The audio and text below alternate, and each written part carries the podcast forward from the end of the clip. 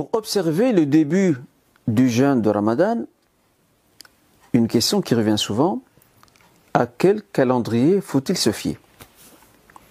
Sachant que il existe hélas plusieurs calendriers qui circulent au sein de la communauté et qu'adoptent nombre de mosquées.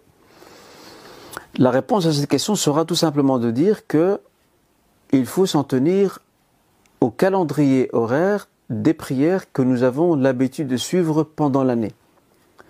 Donc il n'est pas question ici d'abandonner un calendrier de prière pour en saisir un autre, parce que dans l'autre, l'heure de fajr est beaucoup plus tardive, ce qui signifie que l'on continuera à manger euh, beaucoup plus tard. Ceci n'est pas très honnête, n'est pas très juste et n'est pas très sain. Donc il faut s'en tenir au calendrier que nous avions l'habitude de suivre durant euh, l'année.